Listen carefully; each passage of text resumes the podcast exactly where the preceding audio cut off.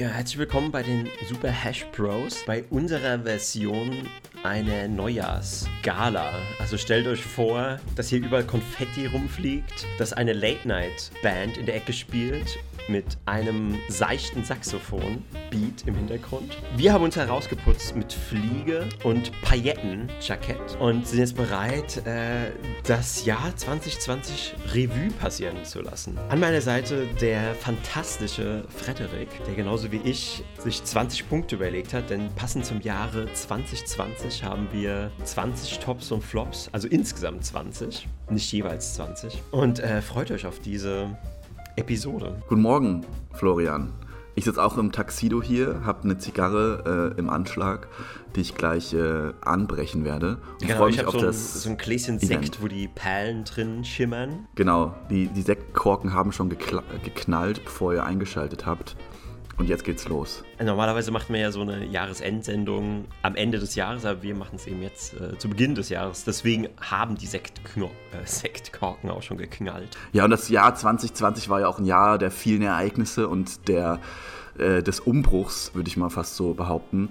Und das musste sich auch erstmal ein bisschen zetteln. Ja? Also die ganzen mhm. Eindrücke mussten wir erstmal verarbeiten und jetzt können wir euch unsere Top-Liste präsentieren. Genau. Da vorab noch eine Frage, einfach nur, weil es mich brennend interessiert. Hast du deine Liste mit Stift und Papier geschrieben? Ich habe meine Liste tatsächlich nicht mit Stift und Papier geschrieben. Oh, ich habe mal wieder festgestellt, dass Papier und Stift, also ich habe so einen Feinliner verwendet, ist irgendwie trotzdem so die beste Art und Weise, kreativ zu arbeiten. Und die habe ich ja so vor mir liegen. Und es ist so ein haptisches Gefühl. Ich kann die anfassen. Ich habe den Stift in der Hand. Ich kann es abhaken. Äh, so werde ich da jetzt durchgehen. Sehr gut.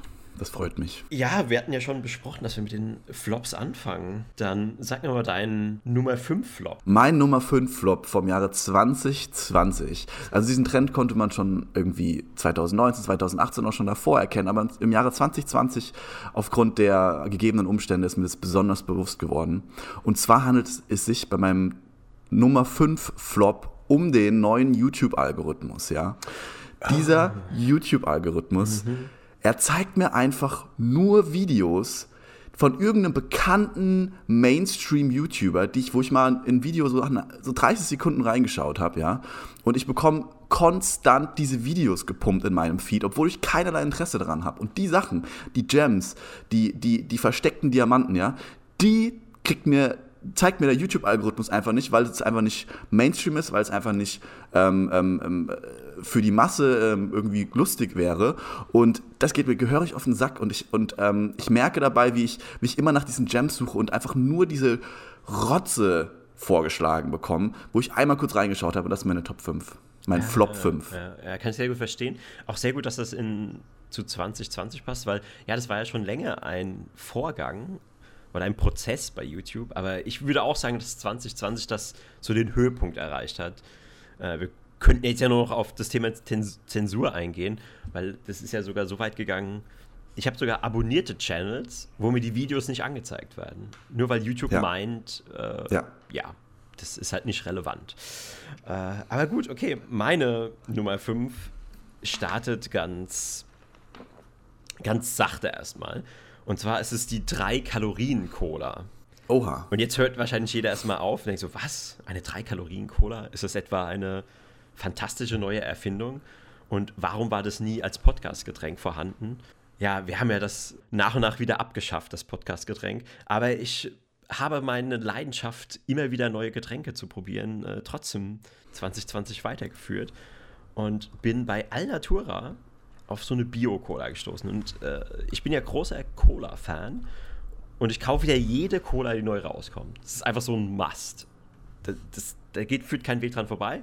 Und egal wie abschreckend die wirkt, ich mache es. Und das ist wirklich eine Cola, die keinen Zucker hat. Und auch keinen Süßstoff. Und ich habe mir gedacht, so, okay, kann das irgendwie funktionieren? Geht das? Da sind halt so nur noch die, nur die Geschmacksstoffe drin, diese Aromen und Gewürze. Und kurze Antwort, nein, es funktioniert nicht. Es ist eine Katastrophe. Das ist extrem widerlich. Und es ist das erste Mal, dass ich so ein Biogetränk mir hole und ich habe wirklich nur einen Schluck trinken können.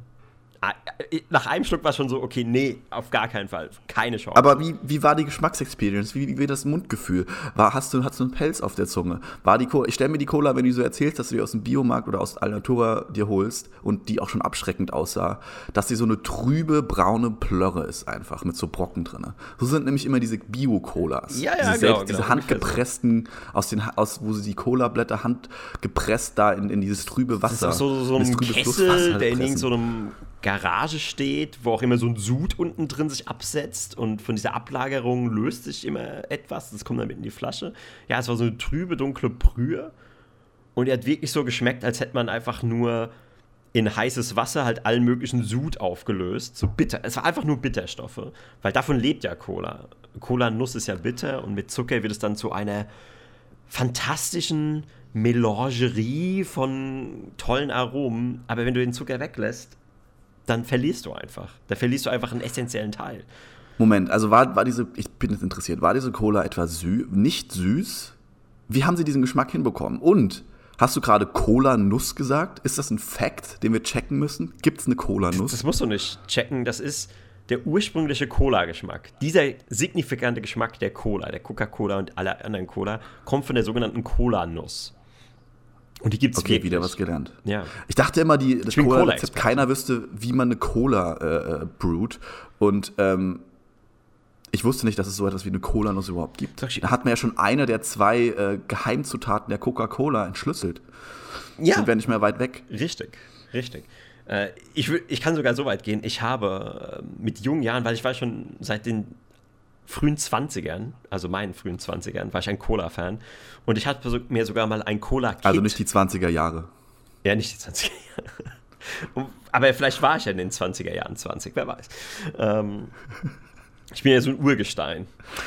Man kann dich auch nicht einschätzen vom Alter. Du könntest 19 sein, du könntest aber auch 59 sein. Man weiß es einfach nicht. Ja, genau. Und es gibt ja auch noch diesen Ring, der einen nicht altern lässt. Aber gut, das besprechen wir irgendwann anders. Ähm ich habe mir mal ein Cola-Kit bestellt, wo man sich eine Cola selbst brauen konnte. Und da war nämlich Cola-Nuss drin. Und deswegen weiß ich das. Verstehe. Ja, aber diese Cola war halt. Äh, man kann sich das wirklich nicht. Man muss sich die kaufen und probieren, weil man kann sich das nicht vorstellen. Oder du könntest es vergleichen, wenn du so einen Kräutersud aufkochst und trinkst dann einfach nur diesen Kräuterabzug, der pure Bitterstoffe, der einfach nur Bitterstoff hat und Koffein. Und ich weiß nicht wieso, aber das Koffein hat mich auch irgendwie. Koffein ist ja auch bitter. Ohne den Zucker funktioniert das Koffein von der Cola auch nicht. Oder generell funktioniert die Cola nicht. Der muss das ausbalancieren, der Zucker. Und er hat einfach, das war einfach ein wichtiger Bestandteil und ein Experiment, was schiefgegangen ist. Ja, das ist komplett schief gegangen. Und ich würde am liebsten die nochmal kontaktieren und irgendwie rausfinden, wie es dazu kam. Und die haben ja auch andere Produkte. Also die, die haben auch eine Limo ohne Zucker und noch irgendwas anderes. Und ich werde trotzdem mich quasi vor die Bullet werfen, ähm, bevor irgendjemand anders das probieren muss. Und ich werde auch noch die anderen Getränke ausprobieren, weil vielleicht ist auch nur die Cola so misslungen und die anderen funktionieren.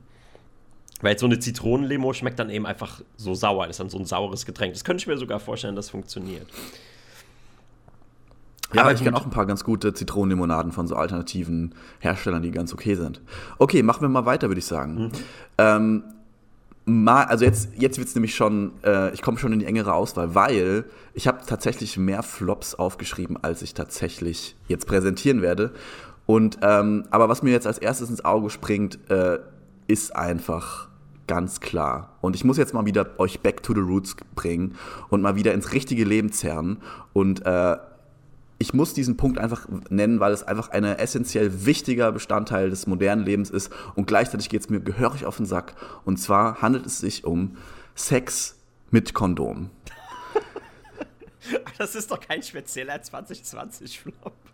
Für mich war es ein spezieller 2020-Flop, weil ich mit dieser äh, Tatsache konfrontiert war im Jahre 2020 und mal wieder, ich mal wieder feststellen musste, wenn man davor sozusagen die, äh, die Puristen, das Puristenerlebnis äh, genießen konnte und dann auf einmal wieder zurückgehen muss und ähm, au- aufs, aufs Trainingsground gehen muss, also sozusagen wieder, ähm, man fühlt sich wie so ein Toddler, der irgendwie irgendwie so eine, so, eine, so eine Gehhilfe bekommt oder so eine Trinkhilfe. Es ist eher so ein, wie so ein Plastik, wie so ein, kennst du diese Plastikbecher, die so mit so einer Schnabeltasse Ja, sind, ja. wo du so deinen Apfelsaft reingehst? Das ist für mich das Kondom. So, du lernst, das ist nicht the real deal, du kannst trotzdem was trinken, aber es ist, fühlt sich einfach nicht geil an und es, es ist einfach falsch. Es ist einfach faktisch falsch, es ist nicht von der Natur vorgesehen Mhm. und äh, es fühlt sich nicht geil an, es fühlt sich nicht mal, nicht mal halb so gut an wie, wie, der, wie äh, die richtige Experience ohne Kondom.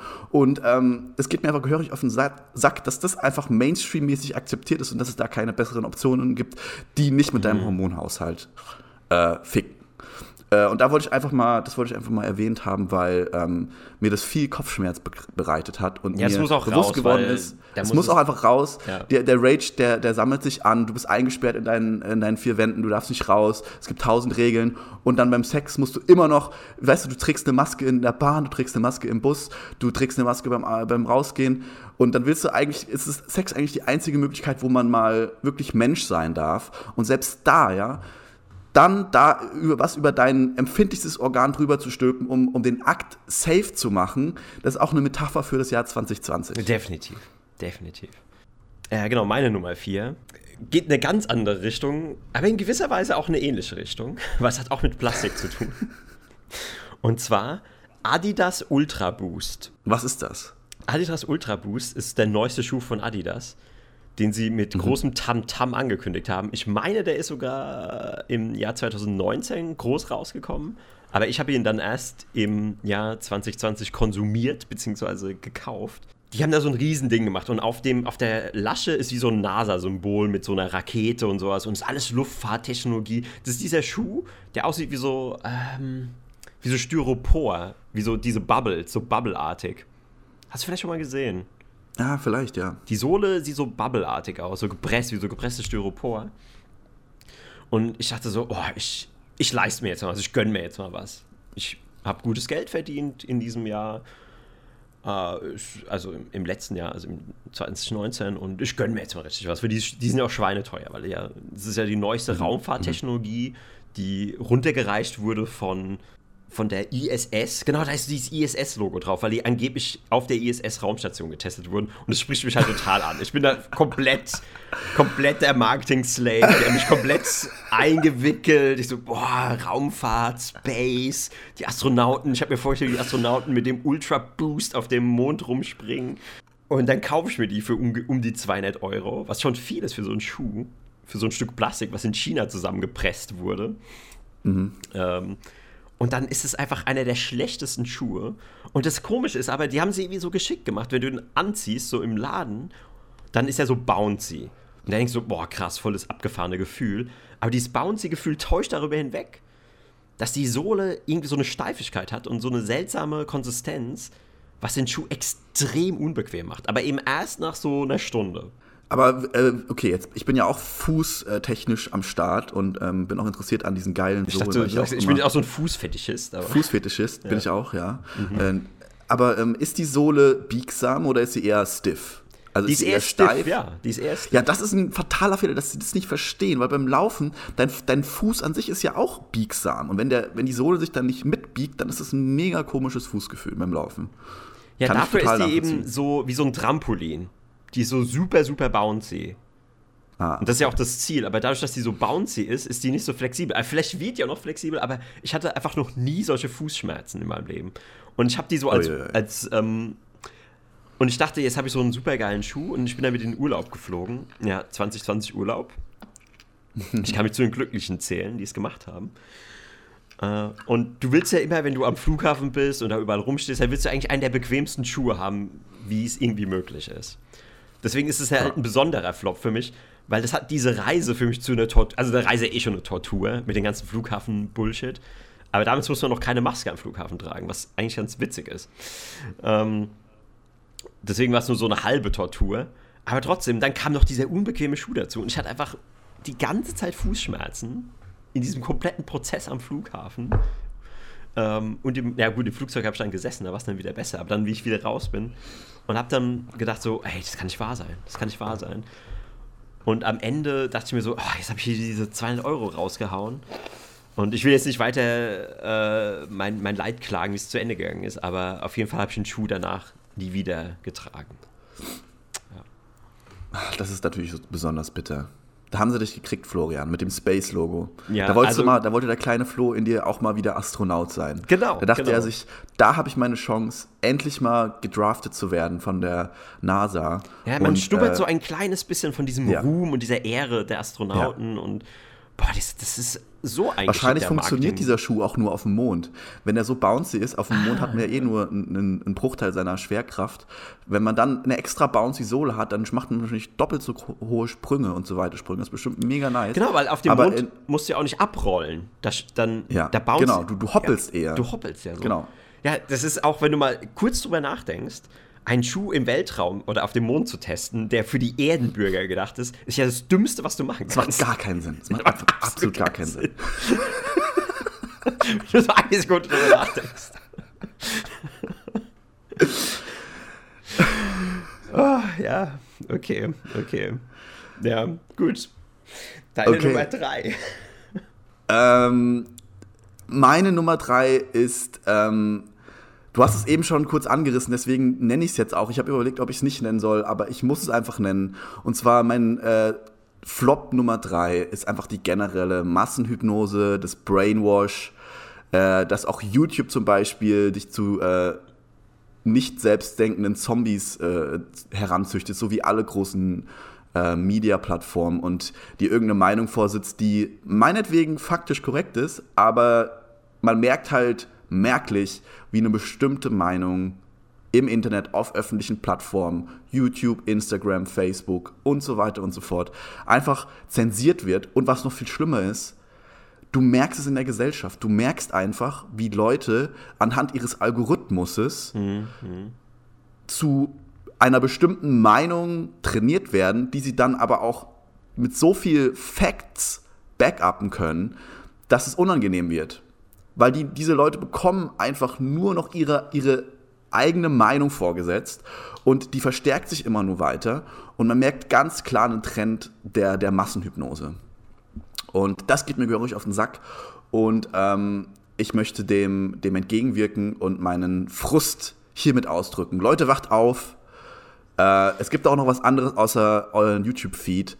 Äh, googelt auch mal was oder, oder äh, sucht es auf einer anderen Suchplattform, denn Google ist ja auch mit äh, am Start. Die zeigen ja auch nur teilweise Dinge, die du eigentlich, ähm, wenn du was googelst auf, auf Google oder du googelst was auf einer anderen Suchplattform, bekommst du andere Resultate und das sollte ja eigentlich schon für die Nicht-Objektivität des ganzen High-Tech, Big-Tech ähm, sprechen. Ja, ich kann auch nochmal zusammenfassen, 2020 war wirklich so der Sündenfall des Mainstream Social Media. Und 2021 wird wahrscheinlich der Aufstieg der alternativen Medien wie BitChute und Telegram und, und so weiter und so fort. Ja, also ich brauche dem eigentlich nichts mehr hinzuzufügen. Nummer drei, also ich finde, jetzt kommt etwas, das darf eigentlich auf keiner Top- und Flop-Liste in keinem Jahr fehlen, nämlich Apple. Oh, Mein Nummer 3 Flop ist Apple und zwar ins, explizit der M1-Chip. Ich weiß nicht, ob du das irgendwie verfolgt hast. nee, habe ich nicht. Apple hat seinen super tollen M1-Chip rausgebracht. Oder war es nicht sogar schon 2001? Nee, nee, es war 2020, Ende 2020. Und prinzipiell eigentlich eine gute Sache. Apple hat jetzt seinen eigenen Mikrochip, äh, braucht nicht mehr Intel. Und der ist super powerful und ja, the, the next step und sonst was. Aber mich, deswegen ist es eigentlich nur ein persönlicher Flop. Eigentlich ist es ja gut, dass Apple jetzt diesen Weg geht äh, für die Firma, aber für mich war es persönlich ein riesiger Flop, weil ich brauche ein neues Apple MacBook. Und ich brauche aber ein großes, ein 16 Zoller. Was macht aber Apple? Sie bringen eine komplett neue Technologie raus, aber nur für die 13 Zoller. Das heißt, ich stehe jetzt vor diesem, vor die- vor dieser schrecklichen Entscheidung. Kaufe ich mir ein veraltetes MacBook, nur weil ich halt diesen großen Bildschirm brauche, weil das ist von 2019 mit den alten Chips. Oder kaufe ich mir ein aktuelles, habe aber den Abfuck, dass ich immer ein zu kleines MacBook habe. Und dafür, Apple, ihr verdammten Hurensöhne, verfluche ich euch. So. Das war, äh, das war die Zusammenfassung von First World Problems. Aber ja, ich kann es voll nachvollziehen. Wenn du dir schon den neuen geilen Scheiß holen willst, dann willst du auch das Geilste vom Geilen und willst nicht Kompromisse machen müssen. Und äh, ich kann nicht anders als mir denken, dass es einfach Absicht war von Apple, dass sie das so gemacht haben, um Leute wieder in die Bredouille zu bringen, um sie dann doch rauszukitzeln, um, um den letzten Euro aus ihren Taschen zu kitzeln. Ähm, dass du ja am Ende halt. Ja, weil was nämlich passiert ist, ich kaufe dann doch den 16er, den veralteten, weil ich den halt brauche, weil ich halt einen neuen Rechner brauche.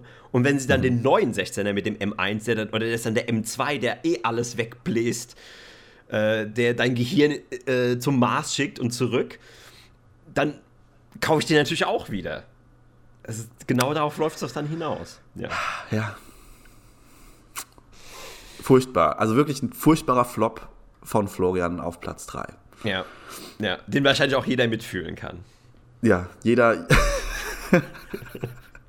jeder, der einfach mal so 3000 Euro für, einen, für einen Laptop ausgibt, kann es definitiv mitfühlen.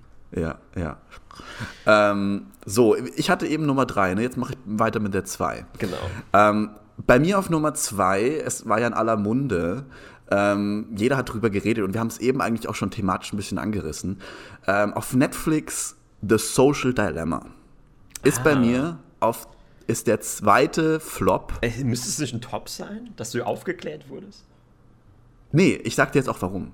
Und zwar, ich habe, bevor ich diese Doku geschaut habe, haben mir wirklich zehn Leute erzählt, wie genial die ist und wie krass die alles aufdeckt. Es geht darum, dass halt Social Media, das, was wir eigentlich gerade besprochen haben, Social Media eigentlich nur anhand Algorithmen und an, anhand KI dein Verhalten analysiert und dir eigentlich nur die Inhalte filtert, die am meisten deine ähm, Aufmerksamkeit gefangen nehmen, sozusagen, um dich halt so lange wie möglich als Kommus ähm, ähm, konsumierende Milchkuh äh, am Gerät äh, zu melken.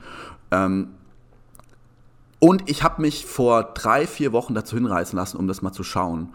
Und ganz ehrlich, es war einfach keinerlei neue Informationen in dieser Dokumentation. Keinerlei Sachen, die ich noch nie gehört habe. Es war einfach mhm. eine Aneinanderreihung von Interviews von irgendwelchen Ex-CEOs von äh, Facebook, Gmail und was weiß ich, die alle das Gleiche gesagt haben und rausgezögert auf anderthalb Stunden. Ähm, und da wollte ich, mein genereller Punkt zum, mein genereller zweiter Flop-Punkt ist einfach generell jedes Netflix Original. Es ist immer dasselbe Preis, es ist immer dasselbe Rezept. Ähm, die könnten eine Serie übers Popeln machen und es wäre genauso entertaining wie eine Serie zum Thema Aliens oder Weltfrieden oder was auch immer. Es ist immer Schema F, immer genau das gleiche. Es ist immer genau der gleiche Spannungsbogen, es ist immer genau der gleiche Kamerastyle, es ist immer genau die gleiche Musik, es ist immer genau der gleiche Aufbau, immer genau dasselbe Muster, repetitiv und vorhersehbar. Du weißt eigentlich schon in den ersten fünf Minuten der jedes Netflix Originals und besonders bei Dokus, was eigentlich die Core Message ist und dann wird es eigentlich wie so ein, wie so ein, wie Butter auf zu viel Brot äh, verstrichen, um jetzt mal in der Herr der Ringe-Metapher, äh, äh, Herr der Ringe-Insider rauszuhauen. Ähm, es ist einfach gemacht, um sich möglichst lange an dem scheiß Bildschirm zu halten. Und es ist einfach uninteressant. Es ist einfach, ich merke, wie das immer in die gleiche Kerbe schlägt. Es ist wie so ein, wie so, wenn du einen Baum fällst, dann musst du auch mal so ein bisschen so einen schrägen Schnitt ansetzen und mal so ein bisschen von links, ein bisschen von rechts, damit du so einen Keil reinschlägst, damit der Baum dann umfällt.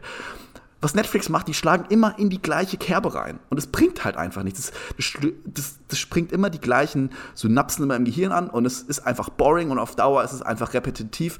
Und selbst Serien, die eigentlich gar nichts, irgendwie, die einfach nur entertaining sein sollen, die irgendwie zehn Folgen haben, zwei Staffeln, was weiß ich, dieses Rezept macht mich einfach irre. Mhm. Es macht, es ist einfach unerträglich. Ladet euch doch mal irgendwelche, nehmt euch doch mal irgendwelche geilen Independent-Filmmacher, macht doch mal irgendwas Neues, probiert doch mal was aus und hört doch mal auf mit dieser Call of Duty Massenabfertigungsmedien-Scheiße. So, das sind meine Top 2.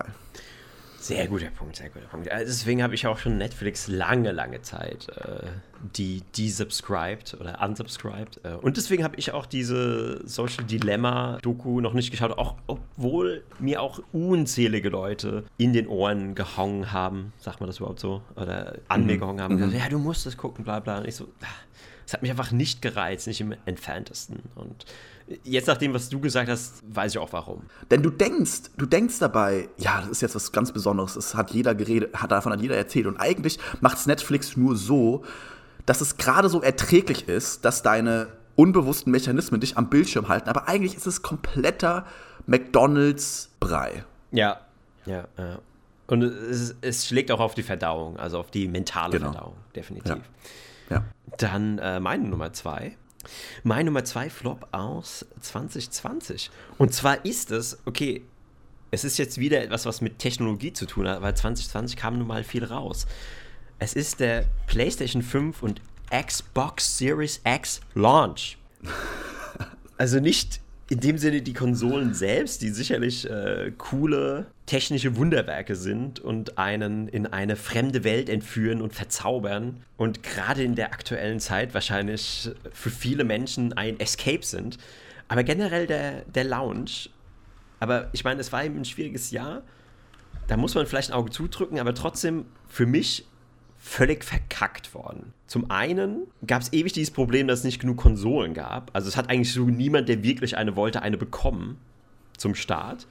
Und dann mhm. diese abgefuckten Scalper, also wer nicht weiß, was das ist, das sind Leute, die neue Produkte horten, also in, in großen Anzahlen einfach abkaufen, äh, nur um dann darauf zu warten, dass es knapp wird und es dann zu äh, Höchstpreisen auf Ebay zu verschleudern das ist für mich so denn die niedrigste Lieb Lebensform. Das kommt für mich noch unter den Kakerlaken. Definitiv. Ja.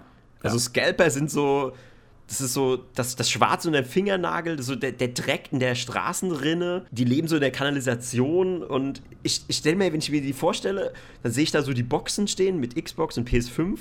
Irgendwo in so einem Verschlag in der Kanalisation, da rennen überall Ratten rum und Kakerlaken. Und die sitzen so da, so zusammengekauert. So, wie so eine Symbiose aus Ratte und Mensch, so unsauber. Und sie lachen aber die ganze Zeit und haben so gelbe Fingernägel und knabbern und warten nur darauf, bis die eBay-Bestellungen reinkommen. Boah, und ja, das, ich glaube, das können auch sehr viele mitfühlen, dass irgendwie mal doch mal diesem Missstand in unserer äh, Hochkultur ein Riegel vorgeschoben werden sollte. Vollkommen. Bin ich vollkommen deiner Meinung. Und ich beschuldige aber auch irgendwie Sony und Microsoft, weil, okay, es gab jetzt irgendwie Probleme mit den Lieferketten, aber es kann doch nicht sein, ich weiß, es ist es hart, aber es kann doch nicht sein, dass im Jahr 2020 es nicht möglich ist, genug Konsolen zu produzieren. Die fallen doch einfach nur in China aus so einer Fabrik raus. Das kann doch echt nicht so schwer sein. Äh, ich, ich, ich, behaupte auch, dass es nicht, äh, ich behaupte auch, dass es kalkuliert ist. Bis zum Ja, genau. Ich, gewissen diese, Grad. Ja, zu gewissen Grad, diese künstliche Verknappung. Ich glaube es nämlich auch irgendwie. Das ist einfach zu,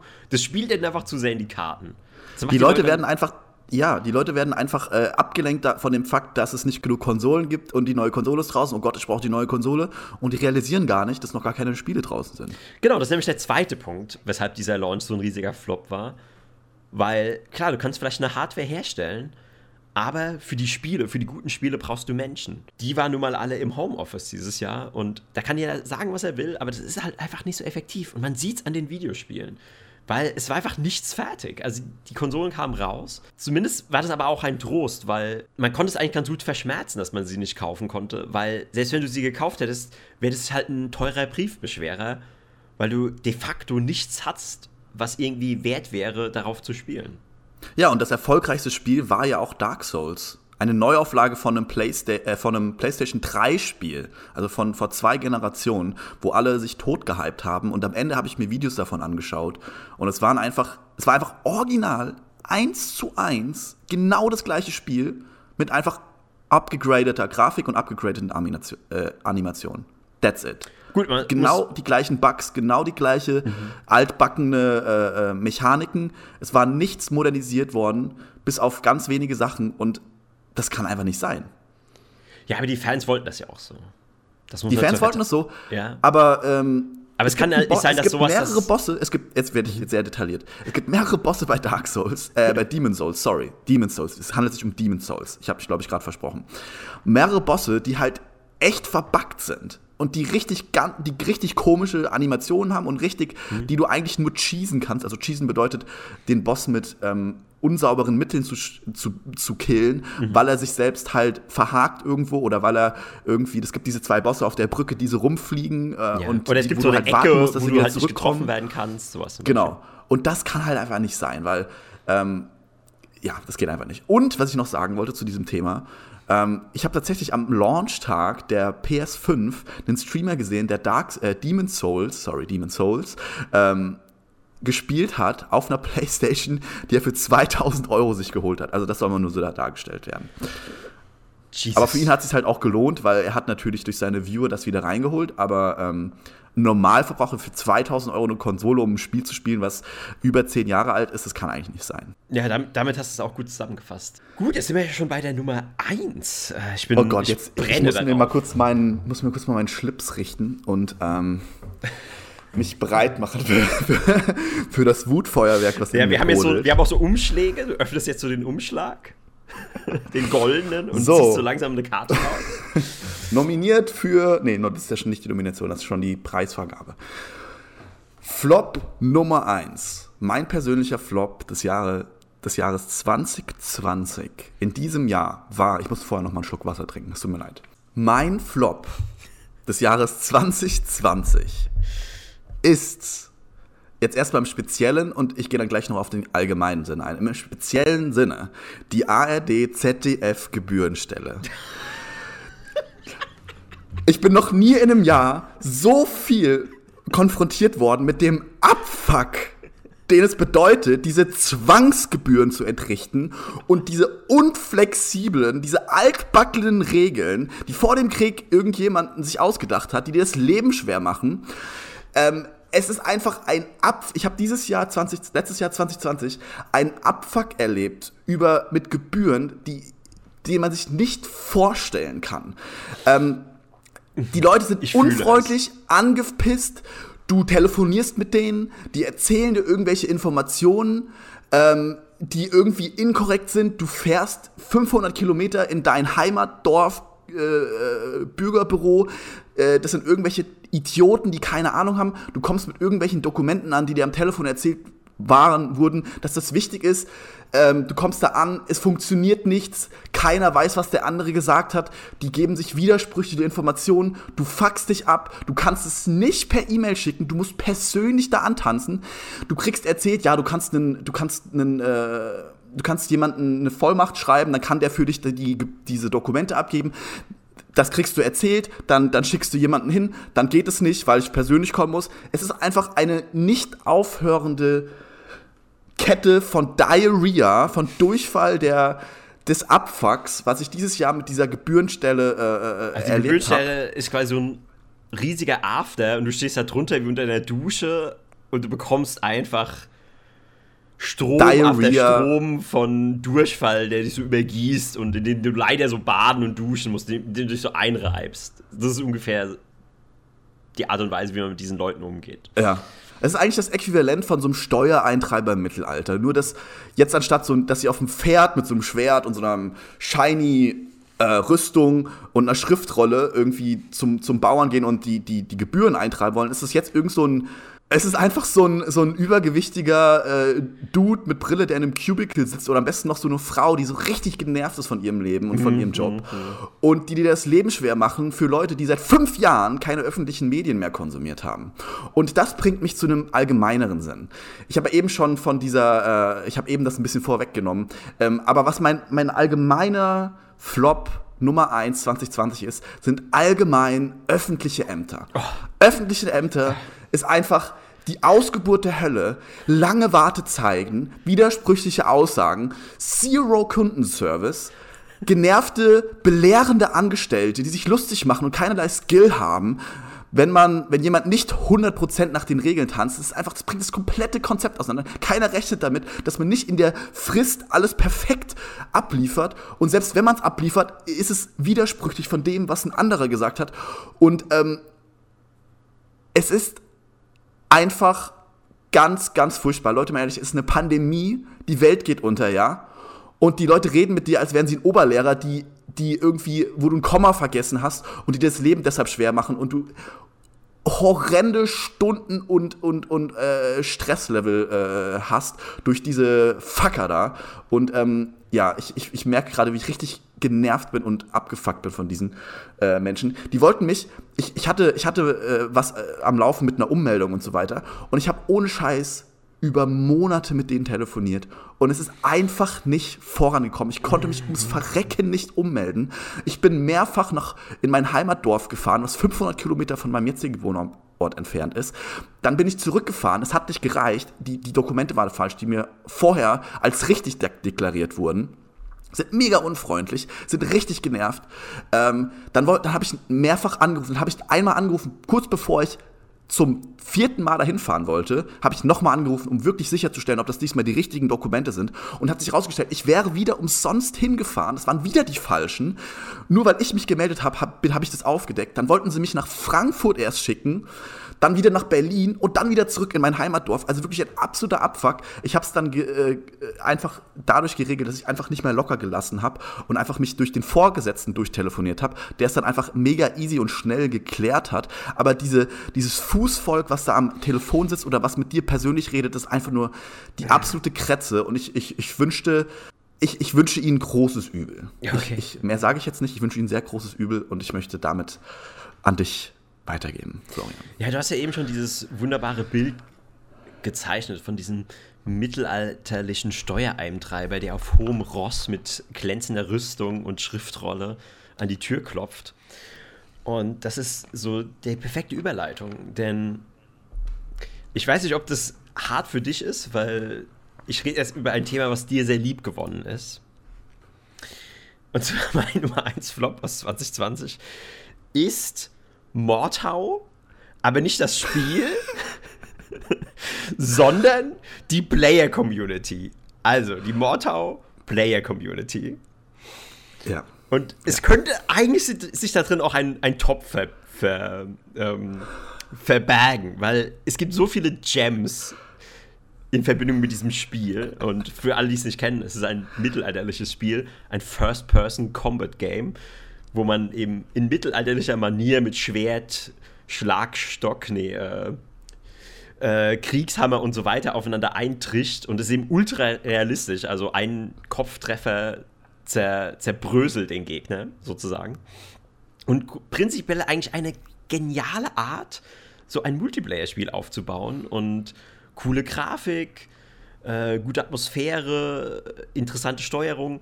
Aber dann wird das gemerged mit der most toxic Community, die mir jemals untergekommen ist.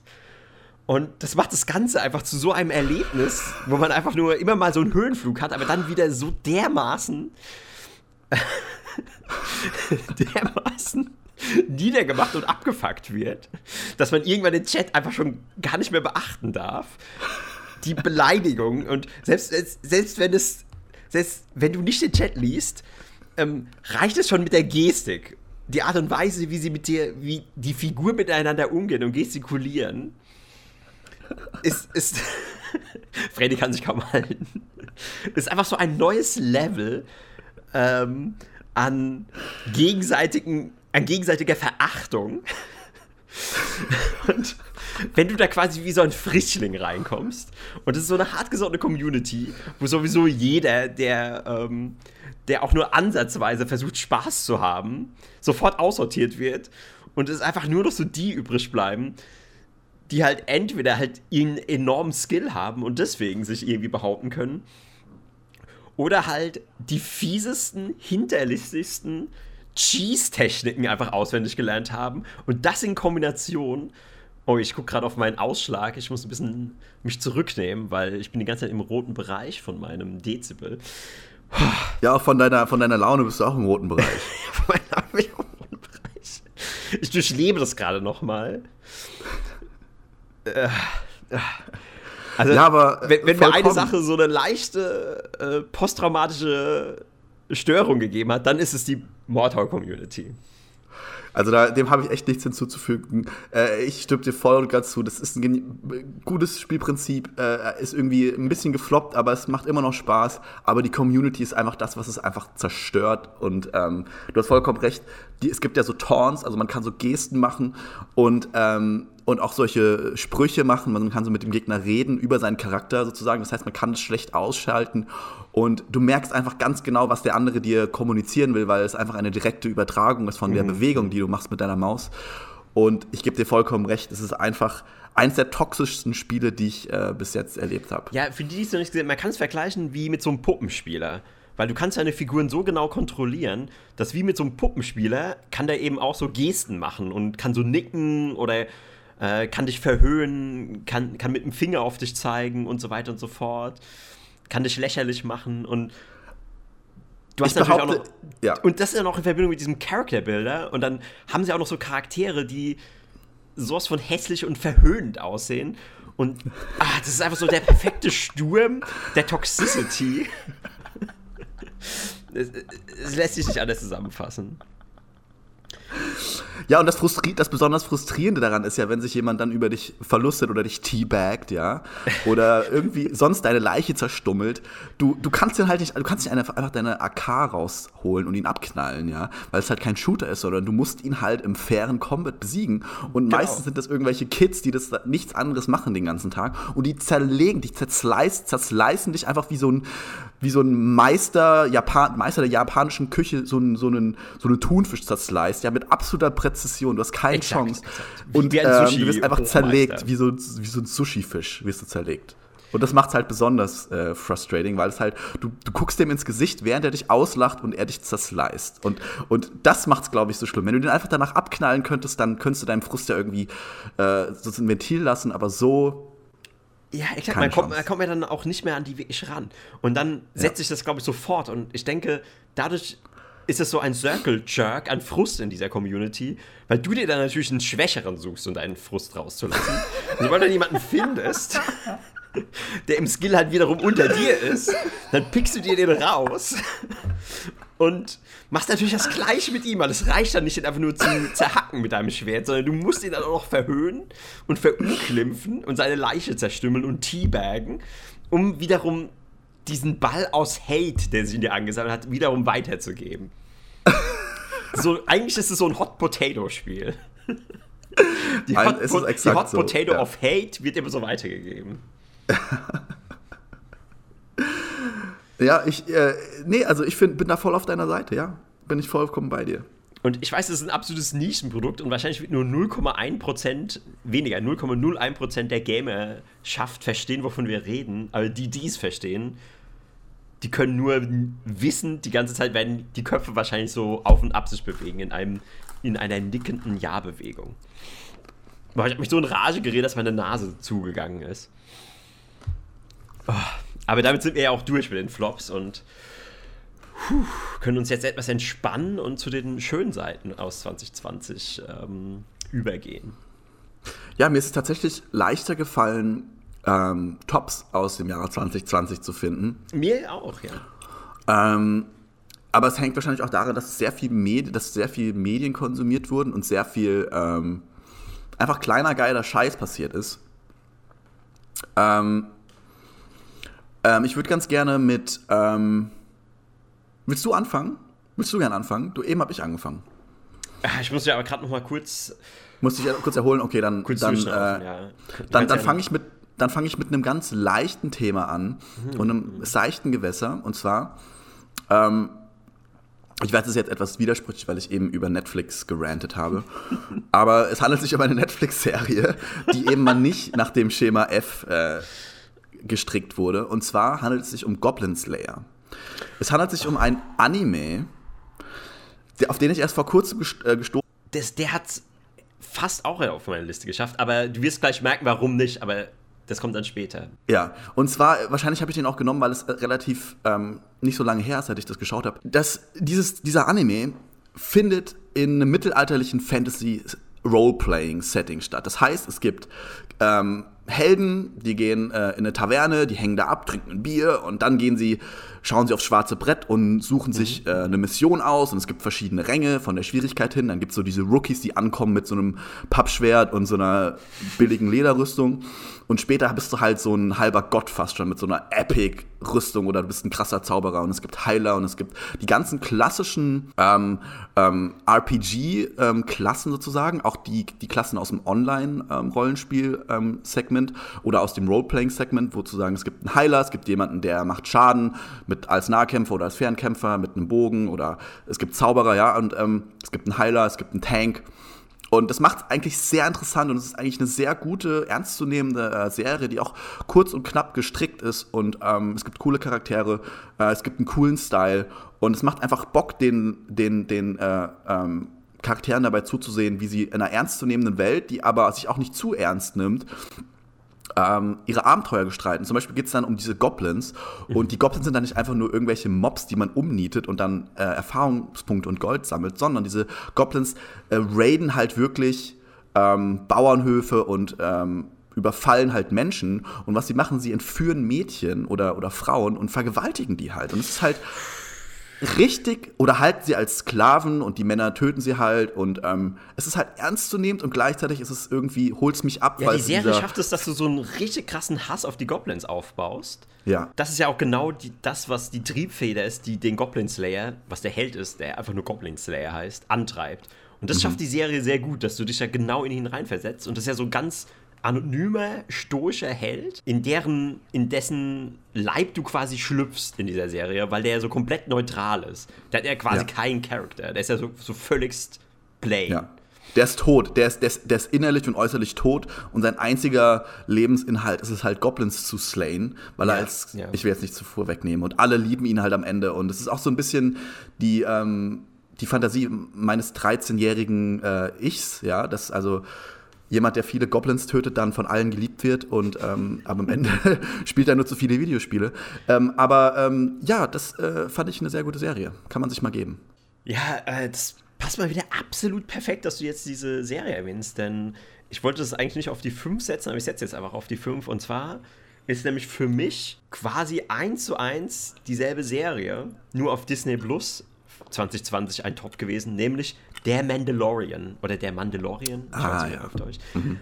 Und zwar haben schon viele im Internet auch den Vergleich gezogen, gibt es sehr viele Parallelen zu Goblin Slayer. Es ist nämlich auch ein Held, dem, dessen Gesicht man nie sieht, der immer einen Helm trägt, der sehr neutral ist, sehr stoisch, der quasi keinen Charakter hat, den es immer nur darum geht, Aufträge zu erledigen, der eben dann auch in, des, in die Space Spelunke geht und da seine Aufträge annimmt, dann irgendwo hingeht, irgendein Viech tötet oder irgendjemanden rettet und dann kriegt er sein Geld und so weiter und so fort. Und an sich ein sehr simpler Aufbau. Ich könnte auch einiges kritisieren, es halt teilweise auch sehr repetitiv ist, die Serie. Aber das war so für 2020 so eine seichte Unterhaltung, das hatte ich nicht zu sehr beansprucht. Es war coole Action, geile Settings, schön gemacht. Es war Star Wars, was ja auch irgendwie immer irgendwie cool ist. Und das hat mich einfach äh, belustigt und ähm, durch die Monate immer so schön begleitet. Und ich denke, dass ich war da nicht der Einzige. Deswegen auch definitiv ein verdienter fünfter Platz auf meiner Top-Liste. Mhm. Kennst du dich mit dem Star Wars-Universum aus? Äh, überhaupt nicht. Ich bin da so gar kein Nerd. Ich finde einfach. Und, und, und dir hat die Serie trotzdem gefallen? Ja, die hat mir trotzdem gefallen. Obwohl ich mich relativ okay, wenig damit auskenne. Ich habe nur geschaut, wo die angesiedelt. stark abge. Ich habe erschreckt. Ja, aber der Fakt, dass du fragst, wo sie angesiedelt ist, zeigt schon, dass du mehr weißt über Star Wars denn ich. Weil ich habe keinerlei Ahnung mit diesen ganzen Zeitstrellen und diesen das Einspielen der Zukunft. Ja, ich auch nicht, deswegen muss ich das googeln, weil ich musste zumindest wissen, okay. wo das ungefähr spielt. Und okay. ja, ich könnte auch okay. viel kritisieren, aber das Positive wiegt einfach und das hat mich einfach so, ah, das war einfach so eine, hm, die konnte man einfach so zu so schauen und dann dieser ich sag's jetzt einfach, dieser Baby Yoda, der hat halt auch so was Herzerwärmendes gehabt. Und das ist, und das Witzigste, das ist ja quasi wie so ein Goblin. Das sieht aus wie ein Goblin. Und das ist so ein bisschen so, so eine Ironie, dass der Held von Mandalorian, der so viele Parallelen zu Goblin Slayer hat, dann wie so eine Art kleinen Goblin hat, der sowas ist wie sein Sohn. Und diese Beziehung hat aber auch was für sich. Und da ist doch eine Portion Herz mit drin, die jetzt bei Goblin Slayer nicht so mit drin ist. Und ja, das macht es irgendwie zu einer, zu einer schönen Serie. Und wow, wow. Vielleicht ist es ja auch ein Cross, vielleicht kann man auch ein Crossover machen. Vielleicht spielt es auch in demselben Universum. Und Yoda ist eigentlich nur ein weit entwickelter Goblin, der irgendwann äh, erleuchtet geworden ist und ein krasser Jedi, äh, Jedi-Baby ist, ein Alien-Jedi-Baby. ich glaube, das ist, was Yoda ist. äh, keine Ahnung. ähm, und ähm, vielleicht, wenn sich, wenn sich sozusagen die Helden aus Goblin Slayer weiterentwickeln und in die Zukunft man schaut, reisen sie auch irgendwann durch, mit Spacecrafts durch, die, durch das Universum und haben Lichtschwerter. Ja, das würde sehr gut passen. Ja, noch eine Sache muss ich erwähnen zu der Serie, die ich etwas ulkig fand, weil normalerweise im Star Wars-Universum fällt es nicht so auf, weil du guckst halt diesen Film und da passiert so, super viel und du bist so geblendet von den ganzen Effekten und so weiter. Aber wenn du so eine Serie schaust, dann hast du halt viel mehr davon und dann durchschaust du viel schneller so diese Schemen. und, und so, so Schwächen, die da drin stecken. Und ich will es nicht unbedingt eine Schwäche nennen, aber das, was ich immer wieder so ulkig fand, ist, das ist ja irgendwann in der Zukunft. Und die haben Laserschwerter, die haben Raumschiffe, die haben Roboter. Und dann haben die aber sowas wie. Die haben kein Digital Currency. Also die gehen irgendwie so eine Spelunke, wie in so einem Wildwest-Salon. Und dann bezahlt er mit so Münzen, mit so fetten. Dann hat er so ein Säckchen und holt dann irgendwie so eine fette Münze raus und knallt die so auf den Tisch. So, ah, hier, hier, ein, ein, ein Space-Bier und, und eine Mahlzeit, eine Suppe und boah, reicht das? Aber vielleicht ist das so die. Ja. Und ich habe die ganze Zeit gedacht, so, das ist so absurd in so einer Welt mit so einer Hochtechnologie. Und die haben dann auch so viele verschiedene Währungen. Also wir sind quasi weiter mit so Einheitswährungen. So, oh, nehmen Sie das? Hm, dann guckt dann dieses komische Alien so, oh, ist dann so, ist dann irgendwie so unzufrieden, weil halt nicht die, so die richtige Währung hat, sondern nur irgendwie so eine andere komische Alien-Währung. Und dann tut er so schweren Herzens, die dann eben so doch akzeptieren und sowas. So Szenen gibt es da, wo ich mir denke, so, das kann doch nicht sein. Ja, aber ist, nicht, ist es nicht so, dass es bei Star Wars, also ich habe keine Ahnung von Star Wars, ja, aber ist es nicht so, dass es sozusagen äh, Welten gibt oder Planeten, wo halt die, die noch nicht so weit entwickelt sind? Oder vielleicht gibt es ja auch die, die im, im krassen, oh Gott, jetzt werden mich alle Star Wars-Fans hessen, im Sternenzerstörer Zerstörer chillen. Es sind ja andere Leute, die als auf einem Wüstenplaneten chillen. Die auf ja, dem Wüstenplaneten, okay. die haben wahrscheinlich noch so dreckige Rostmünzen, mit denen sie handeln, und die anderen sind schon im, im, im Hyperspace unterwegs. Ja, gut, aber auch das Imperium hat ja auch so eine imperiale Währung. Äh, aber gut, ich will mich mhm. jetzt nicht lange. Da, da, könnte man. So ja, aber sagen. auf jeden Fall man, man macht es keinen sagen, Sinn. Warum tragen die Stormtrooper Rüstungen, wenn sie immer mit einem einzigen Schuss aus so einem Blaster tot sind? Immer. Ein einziger Schuss reicht. Und dieses ist immer ein tödlicher Schuss, die fallen immer um und sind tot. Also da können sie auch gleich keine Rüstungen tragen. Wozu tragen die diese blöden Rüstungen? Ah, das hat mich aufgeregt. Ja. Aber gut, okay, kommen wir zu Punkt 4, zu deinem Punkt 4. Ist ein valider, valider Punkt. Ähm, okay. Mein Punkt 4 ist, ich gehe jetzt mal ins, in den Gaming-Bereich. Und es ist etwas, auf das ich erst vor kurzem gestoßen bin. Es handelt sich, es ist nicht Mordhau, da bin ich ja schon vor längerem drauf gestoßen. Und zwar gab es mal ein Spiel vor über zehn Jahren, das hieß Battleforge. Es, okay. es handelte sich um ein, ein, ein, ein, ein, ein RTS, also ein Echtzeitstrategiespiel, womit man was man mit einem Kartendeck gesteuert hat. Das heißt, man hatte einen Kartendeck aus 20 Karten und konnte sozusagen die Kreaturen aus diesem Kartendeck direkt aufs Spielfeld beschwören. Das hat halt äh, Raum gegeben für unheimlich spielerische Tiefe und unheimlichen kreativen Spielraum. Und das Spiel wurde jetzt einfach neu aufgelegt Früher war das Pay to Win, du musstest diese komische Punkte kaufen, um dir Booster zu kaufen, wie bei einem richtigen Kartensammelspiel, musst mit Echtgeld bezahlen und so weiter. Und jetzt hat, hat, hat das ein Studententeam über lange Zeit auch mit den Entwicklern abgeklärt und die haben das jetzt rausgebracht man kann es for free spielen. Man kann sich diese Punkte einfach ganz normal im Spiel erspielen. Das geht auch relativ schnell. Man kriegt rel relativ schnell seine Karten und seine Einheiten und seine Spezialeinheiten. Es gibt einen Marktplatz. Es, man kann Sachen aufwerten. Man kann im Team spielen. Man kann große Schlachtzüge mit bis zu zwölf Leuten spielen, wo alles aufeinander Wechselwirkungen hat und man richtig krass sich abstimmen muss aufeinander. Und das wurde aufgelegt. Das habe ich neulich mal wieder ausgepackt. Das macht einfach Bock wie am ersten Tag. Und das ist mein Top Nummer 4 im Jahre 2020. Ich, ja, ich kann dem nichts mehr hinzufügen. Also ich kann mich auch so ganz dunkel daran erinnern. Ich habe es nie gespielt. Aber das ist eine geile Kombination. So dieses Sammelkartending, Echtzeitstrategie, was ja auch gerade eher unpopulär ist. Okay, äh, meine Nummer 4 äh, ist tatsächlich direkt vor mir. Es steht direkt vor mir. Und zwar ist es nämlich das Blue Yeti Mikrofon, was ich mir letztes Jahr zugelegt habe, 2020, was die Podcast-Qualität auf ein ganz neues Level gehoben hat und ein Produkt, von dem ich einfach durchweg begeistert bin. Weil es ist jetzt nicht das überteure Mikrofon, weil du denkst so, okay, ich hole mir jetzt so ein teures Studio-Mikrofon mit sehr guter Aufnahmequalität und vielen Funktionen und so weiter und so fort und ist auch noch gut designt. Da denkst du, ja, okay, das kostet bestimmt 2600 Euro oder so. Aber nein, für den schmalen Taler kann man sich hier ein hervorragendes USB-Mikrofon zulegen was bis heute mir absolut treueste Dienste erwiesen hat und was ich nicht mehr missen will. Ja, das ist meine Nummer vier. Ganz kurz und knapp. Kann ich auch gar nicht mehr so viel zu sagen. Und wie ihr auch an Florians kristallklarer Stimmqualität hört, erfüllt es auch seit langem seinen guten Dienst in diesem Podcast. Exakt. Exakt. Ähm, so, jetzt bin ich in der engeren Auswahl. Ich, ich, ich, bin, ich bin hin und her gerissen zwischen verschiedenen Sachen, aber ich muss kurz, ich muss kurz verschiedene Sachen von meiner imaginären oder digitalen Liste löschen, äh, um Platz zu machen für die eigentlichen Diamanten. Ich bin jetzt bei Nummer drei. Du bist bei Nummer drei, ja.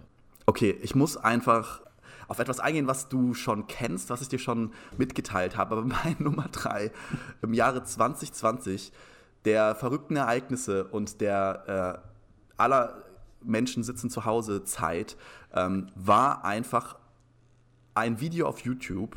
Und zwar handelt ein einziges um, Video. Es handelt sich um ein einziges Video auf YouTube. Und es handelt sich um den ersten Lord of the Rings Teil, Herr der Ringe der Gefährten. Und es ist ein neun Stunden langer Cut dieses Films in höchster Qualität, der immer noch auf YouTube nicht entfernt wurde, seit einigen Monaten mittlerweile. Ähm, es handelt sich um die ganz, diesen ganz normalen Film auf Englisch in höchster Qualität. Nur jedes Mal, wenn Samwise Gamgee einen Schritt Richtung Mordor tätigt, wird eine Szene reingekattet, wo Sam sagt, this this is it. If I take one more step, this will be the farthest I've been away from home. Und, je, und, dieser Typ, der das geschnitten hat, das ist einfach so, das erwärmt so mein Herz. Das ist so wie so ein warmer Kakao, den ich mir an einem Winterabend mit so ein bisschen Zimt und Anis äh, genieße, ja. Es ist einfach so jemand, der so viel Arbeit in ein Projekt steckt und dachte, das ist etwas, was ich einfach machen muss. Ich muss jetzt neun Stunden, einen neun Stunden Herr der Ringe-Film cutten, wo ich jedes Mal, wenn Sam diesen einen Schritt macht, also immer mal, wenn man einen Frame sieht, wo Sam einen Schritt macht. Macht er nicht so viele Schritte? Der macht unglaublich viele Schritte. Deswegen ist es auch über neun Stunden lang. Wird diese Szene eingeblendet, die, wo du wirklich auch wo ich wirklich auch so, das ist auch so eine herzerwärmende Szene, wo dir wirklich so bewusst wird, okay, dieser Hobbit war mhm. nur in seinem ganzen Leben in diesem Auenland und jetzt geht er auf diese gigantische, auf dieses gigantische Abenteuer, was ja auch, wo 2020 ja eigentlich auch eine Metapher für ist. Jeden Schritt, den du im Jahre 2020 machst, ist eigentlich sinnbildlich Sam, der immer weiter ja. von seinem Zuhause ja. kommt. Ja. Und das ist so gut gemacht, dass man wirklich zwischenzeitlich einfach auch vergisst, weil der Film geht ja ganz normal weiter. Man denkt jetzt alle zwei Sekunden, wird es reingekattet. Ja, in manchen Szenen, in manchen Stellen ist es so über, über zwei, drei Stunden, ja. Aber es kommen auch äh, Passagen, wo einfach eine halbe Stunde bis eine Stunde einfach ganz normal Lord of the Rings Material reingespielt wird und du einfach merkst, wie du in diesen Film versinkst und merkst, was es eigentlich für ein genialer Film ist. Und du wirst halt immer durch diese Komjad, durch diesen Meme rausgeholt, dass jetzt ähm, Sam wieder am Anfang vom Auenland steht oder am Ende vom Auenland und wieder diesen Schritt macht mit dieser herzerwärmenden Musik. Und ähm, man vergisst es zwischenzeitlich. Und das macht einfach so lustig, dass dieser Typ diesen Joke einfach bis zum bitteren Ende durchgezogen hat. Das ist eigentlich der eigentliche Joke daran, dass er einfach nicht aufgehört bei der Hälfte und gesagt hat, ach komm, jetzt reicht's, die Leute haben es verstanden, die haben jetzt meinen Witz. Nee, er hat es einfach bis zum bitteren Ende durchgezogen und das ist einfach, und die Kommentare unter diesem Video sind einfach Gold wert, kann ich nur jedem ans Herz legen und das ist meine Mich würde interessieren, wie viele Views dieses Video hat. Hast du das recherchiert? Hast du das parat? Das hat unglaublich viele Views, ich kann es kurz mal recherchieren. und, aber die Kommentare sind wirklich das, was, was, was es wirklich ausmacht und ähm, ja, ich kann ja du hast mich natürlich auch auf das, das Video oder diesen Film oder dieses epische Machwerk aufmerksam gemacht. Ich musste jedoch zugeben, dass es für mich unwatchable war. Ich habe ungefähr, äh, ich meine, ich, ich habe, glaube ich, so zwei Minuten durchgehalten. Und dann hat sich für mich der Witz so leicht abgenutzt. Ja, und das, das, ist, das ist wie so eine Sinuskurve. Der, der, der Witz nutzt sich ab, und dann guckst du weiter und dann wird er irgendwann wieder lustig. Wieder. Das ist halt das Ding. Es, ähm, und er kriegt dich halt auch aus dem Nichts, weil wenn du durch, also wenn du weiter dran bist, ist es natürlich nur für Herr der Ringe-Nerds äh, irgendwie interessant für jemanden, der mit Herr der Ringe nicht so viel am Hut hat. Der, da habe ich das vollste Verständnis, dass man das nicht schauen will. Aber ähm, der, der kommt immer wieder, ja. Und irgendwann nach zwei Stunden geht er dir auf den Sack. Also ich habe es nicht ganz geschaut, zu meinem Schande über mich, ja, ich habe es auch nicht ganz geschaut, aber der kommt wieder und er wird irgendwann alt und dann wird er wieder neu und dann wird er wieder alt und es gibt die, die, die mhm. Neuauflage der Neuauflage und ähm, es hat so einen richtigen Zyklus. Äh, ich habe jetzt mal in, in, Erfahrung gebracht, wie viele Views es hat. 4,3 Millionen Aufrufe. Das Ach, ist immer noch ein Rätsel, dass Ach, es nicht runtergenommen wurde von YouTube. Ähm, äh, ein Meisterwerk, würde ich sagen. ja, ich glaube, glaub, weil YouTube einfach anerkennt, dass das ein wahres Meisterwerk ist. Und Paramount oder wer, wer, Warner Brothers, wer, wer hat denn Herr der Ringe? Welches Studio? Ich weiß gar nicht, die, die haben wahrscheinlich auch einfach gesagt so, ach komm, ach komm. Lass, lassen wir es, lassen wir es einfach. Peter Jackson persönlich hat gesagt so, mh, hm, ja, das ist, das ist ein Ritterschlag für mich. Ja. Das ist der letzte ja. Ritterschlag, der mir noch gefehlt hat in meiner Karriere. Auch, ein, auch ein, eines der Kommentare, was mir gerade ins Auge stößt. This is it. This is what? If I watch one more second, this is the furthest in the video I've ever been. ja, okay, okay. Und damit zurück an dich. Ein echter, ein echter Diamant. Äh, ja, meine Nummer drei. Mh, mm, zu aller Überraschung ein Buch. Wir hatten noch keine Bücher in der Liste. Hm. Und es ist ein ziemlich neues Buch. Es kam auch erst raus. Ich kann jetzt nicht genau sagen, ob es 2020 rauskam, aber ich bin mir ziemlich sicher. Äh, weil es gibt es noch nicht auf Deutsch, es gibt es nur auf Englisch. Und das heißt How to Invent Everything. Und ich meine, ich habe daraus schon Podcast-Material verarbeitet, aber es ist einfach so ein lustiges, geniales Buch, dass ich das hier nochmal auf meiner Top-Liste erwähnen muss. Und zwar geht es um Folgendes. Es ist quasi so geschrieben, als wäre das ein Handbuch, was einer Zeitmaschine beiliegt. Und die Prämisse von dem Buch ist, du hast eine Zeitmaschine, du reist irgendwo in die Vergangenheit und dann geht die Zeitmaschine kaputt. Und du hast natürlich keine Chance, sie zu reparieren, weil es eben in dieser Vergangenheit eben nicht die richtigen Bauteile gibt. Und dann nimmst du dieses Buch raus, schlägst nach, in welcher Epoche du bist und dann siehst du genau, ah, okay, ich bin in der in der Epoche. Zum Beispiel sagen wir, du bist in der Epoche, wo es noch nicht das Feuer gab, wo es einfach die Menschen nicht das Feuer entdeckt haben. Dann erklärt es eben, wie du Feuer machst. Und dann, dann hast du zumindest diesen, dann kannst du diese Schritte von da an aufbauen und kannst wieder eine Zivilisation aufbauen. Und ich fand es einfach so witzig, diese Prämisse und wie es geschrieben ist. Und es geht halt wirklich von Anfang an alle wichtigen Erfindungen der Menschheitsgeschichte durch und wie man die erfindet und was die immer die Voraussetzungen und die Vorerfindungen sind.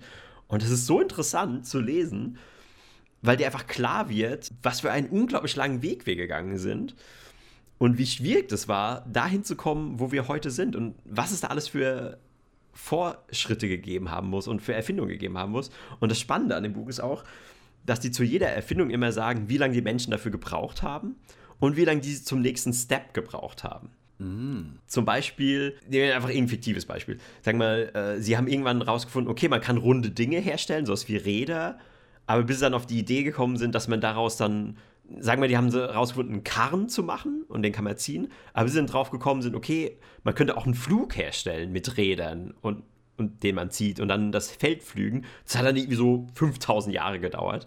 Und dann denkt man halt so, oh, die Menschen, ey, wenn da jetzt so ein Zeitreisender gewesen wäre mit so einem Buch, da hätte man diese ganze Entwicklungsgeschichte so dermaßen abkürzen können. Und es ist einfach spannend, dass, dass einfach manche Erfindungen, die haben sich einfach hingezogen. Hört, sich interessant an. Das, wir hatten ja schon mal ein relativ großes Segment im Podcast darüber. Was meine Frage jetzt, mir ist eine Frage gekommen, und zwar, was glaubst du, ist denn der direkteste Weg, um maximal schnell Technologie zu entwickeln? Lass mal sagen, du kommst jetzt im Jahre 1500 raus, in Mitteleuropa.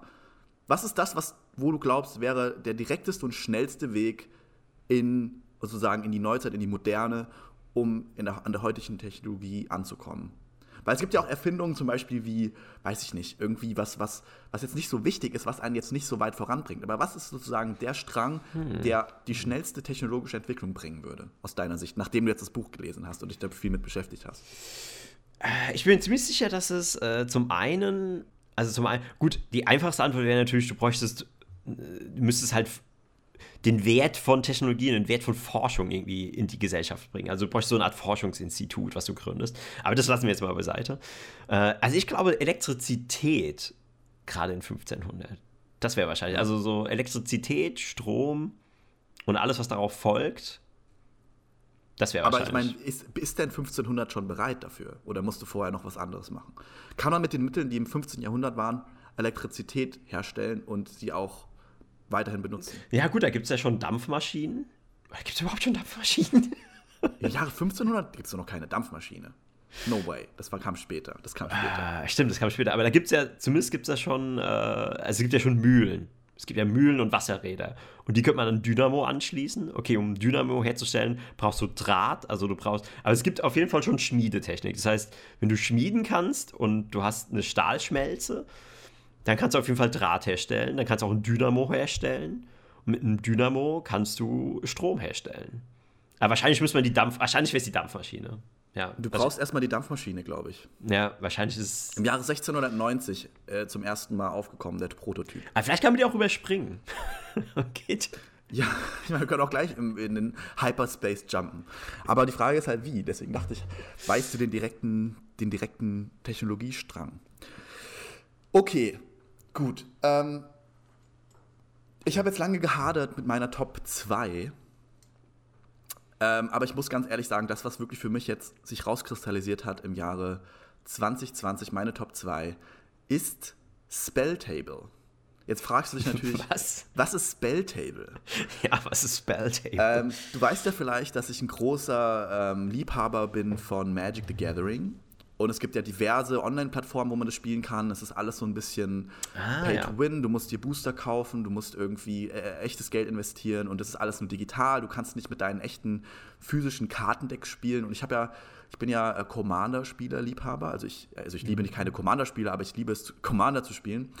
Äh, es ist eine Spielvariante, die äußerst kompliziert, komplex, extrem spaßig und viel kreativen Spielraum im Deckbuilding äh, ja, bietet. das jetzt nur andersweise zu erklären, wird jetzt zu weit führen. das würde jetzt zu weit führen. Mhm. Ähm, auf jeden Fall bin ich ein, ein Liebhaber davon und ich habe halt eine alte äh, Spielergruppe mit ein paar alten Freunden aus meiner Heimat und äh, auch ein paar anderen Leuten. Und durch die ganzen Maßnahmen wurden wir halt gezwungen, wir konnten halt nicht mehr physisch mit unseren äh, hart äh, uns äh, selbst gebauten Decks äh, mehr antreten, weil es gibt ja keine Möglichkeit, das zu tun. Jetzt kommt aber Spelltable ins Spiel und das ist zwar ist es eine neue Technologie, die das alles revolutioniert hat, ja. Es gibt jetzt die Möglichkeit, mit deinen echten physischen Kartendecks und einer Kamera und Spelltable Was? mit deinen Freunden online zu spielen. Das Programm ist mittlerweile so weit, dass es die Karten digital erkennt und dir digital ausgibt. Das heißt, du siehst auch, äh, was dein, deine Freunde spielen und kriegst es digital angezeigt. Du kannst Life-Points zählen, es gibt verschiedene Modi und ähm, das war einfach für mich der größte Flash und das hat einfach mein Leben um 15% insgesamt besser gemacht, dass das jetzt auf einmal wieder in mein Leben rücken konnte. Dieses Hobby, was ich habe, was ich so lange nicht ausführen konnte. Das ist eine, Und das, das ist würde ich sagen, ist die wichtigste und größte Erfindung der Menschheit im Der Menschheit. 21. Jahrhundert. Also mein Kopf ist gerade explodiert. Das passt auch zu dem Buch. Das, das hat mich gerade sowas von weggeflasht, dass ich das noch nicht kannte. Das ist wirklich unglaublich. Unfucking glaublich.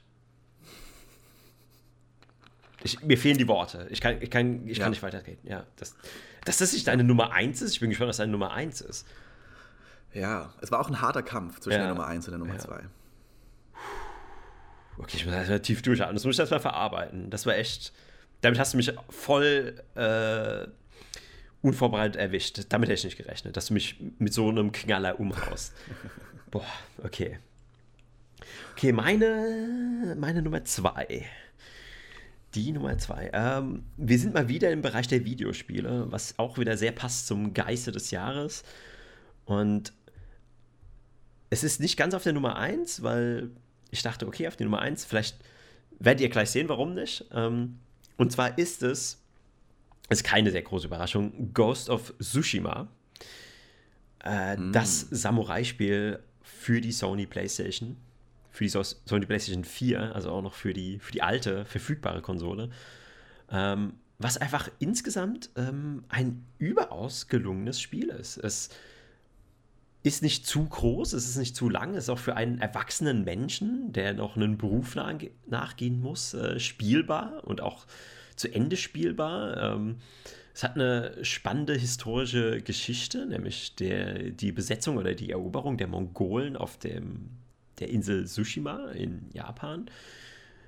Äh, es hat eine unglaublich gute Grafik. Also es ist wirklich so, ich glaube, es ist der Höhepunkt von der letzten Konsolengeneration, was Grafik angeht. Also es ist künstlerisch so anspruchsvoll und man kann nicht über dieses Spiel reden, ohne Akira Kurosawa zu erwähnen, der Regisseur und Macher äh, des bekannten Films Die Sieben Samurai, also japanischer Regisseur, der einen der bekanntesten Samurai-Filme aus den 50er Jahren geschaffen hat.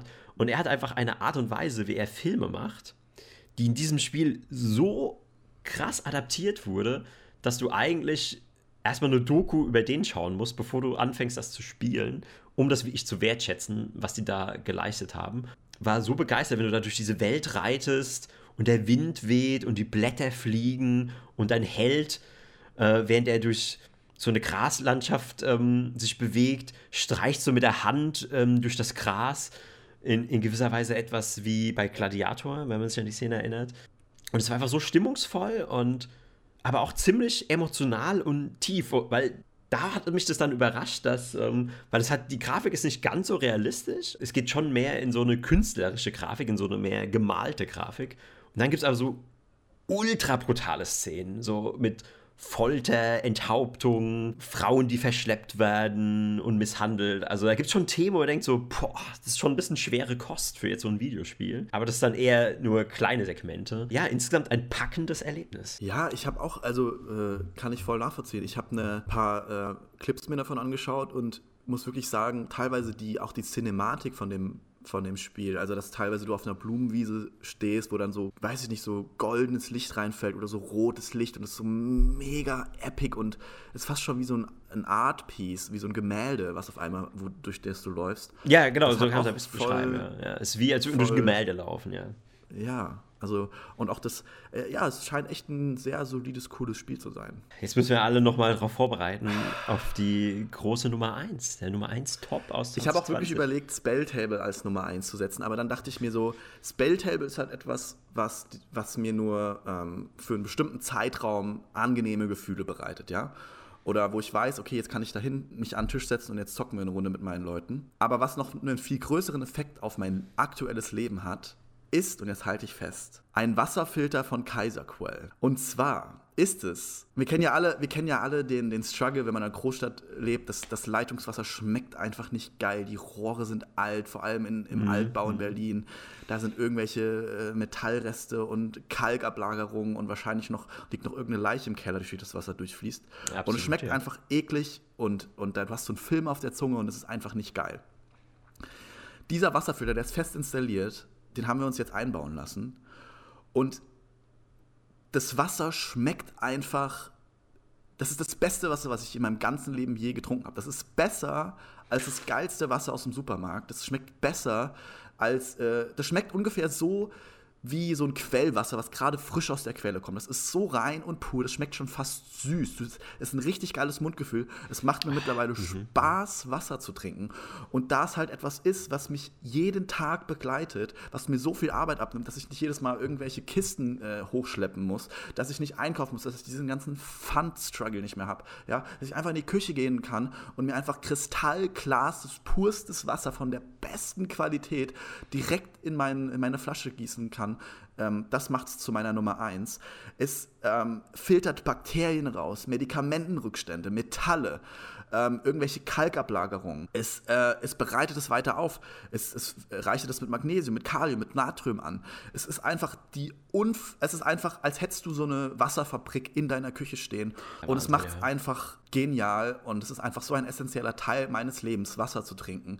Und damit ist dieser Wasserfilter auf meiner Nummer 1 im Jahre 2020. Ja, ich kann es absolut nachvollziehen. Du hast es so gut dargelegt. In mir ist der Neid aufgestiegen. Du hast mich so überzeugt, also wenn du mir jetzt Kaufvertrag hinlegen würdest, hier unterschreiben, um den Wasserfilter zu kaufen, ich bewege schon meine Hand auf dem Papier. Also ich habe quasi schon, ich habe quasi den schon geordert, mehr oder weniger. Also das, oh, Fantastisch. Ja, fantastisch. kann ich nur empfehlen. Meine Nummer eins, um eine schöne Überleitung zu bringen, also ich mache langsam den goldenen Umschlag auf, der so glitzert und ziehe das Papier raus. Und es hat auch in gewisser Weise mit Wasser zu tun, aber eher gefrorenem Wasser, denn meine Nummer eins ist eine Kühlkammer. Jetzt Sie entdecken, was für eine Kühlkammer. Und zwar gibt es in Frankfurt eine neue Institution, für mich einen der wichtigsten Orte, in dieser Stadt, im Öderweg. Und zwar, ich habe auch schon im Podcast darüber geredet, deswegen manche Hörer wissen schon, worauf ich jetzt anspiele. Und zwar ist es eiskalt. Eis, englisch geschrieben, also eiskalt. Und das ist ein Kryozentrum mit einer neu entwickelten Kammer, in der es minus 100 Grad Lufttemperatur hat. Das Ziel ist es, da einfach reinzugehen, quasi nackt, nur in Badehose und sich dann drei Minuten in dieser Kälte aufzuhalten und einmal komplett runterzukühlen. Und in diesen Genuss bin ich gekommen.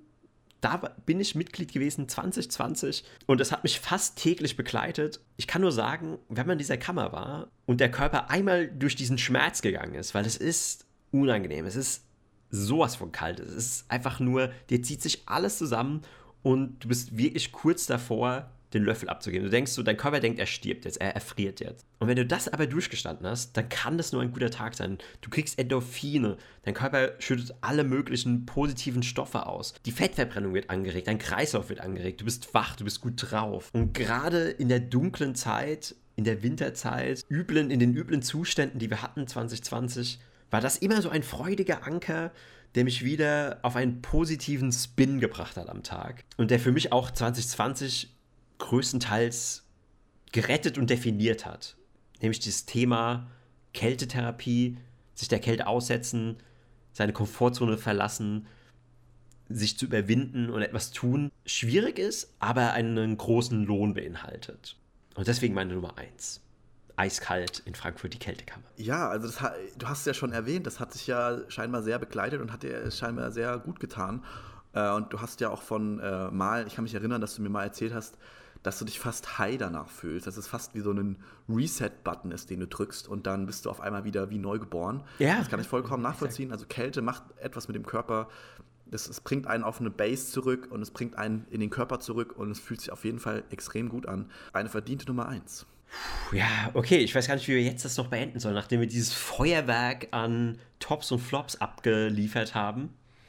Ich finde, wir haben, wir haben euch jetzt erstmal die, die, den Abgrund gezeigt in diesem Jahr. Wir haben euch die, die, die Hölle, den, den Untergrund, die Dämonen gezeigt, die das Jahr 2020 gebirgt hat. Und jetzt haben wir euch mit einer tollen Top-10-Liste äh, praktisch äh, in das neue Jahr entlassen. Und ihr könnt euch anhand dieser positiven Energie orientieren und eure Top 5 für das Jahr 2021 finden.